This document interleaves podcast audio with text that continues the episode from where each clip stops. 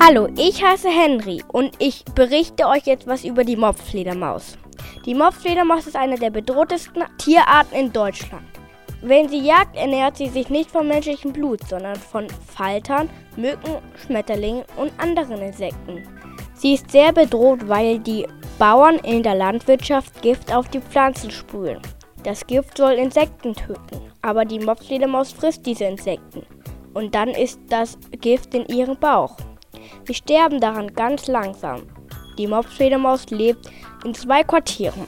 Das eine ist das Winterquartier, das andere das Sommerquartier. Im Winterquartier schlafen sie in Kellern, Felshöhlen und manchmal auch im Tunnel. Dort halten sie Winterschlaf.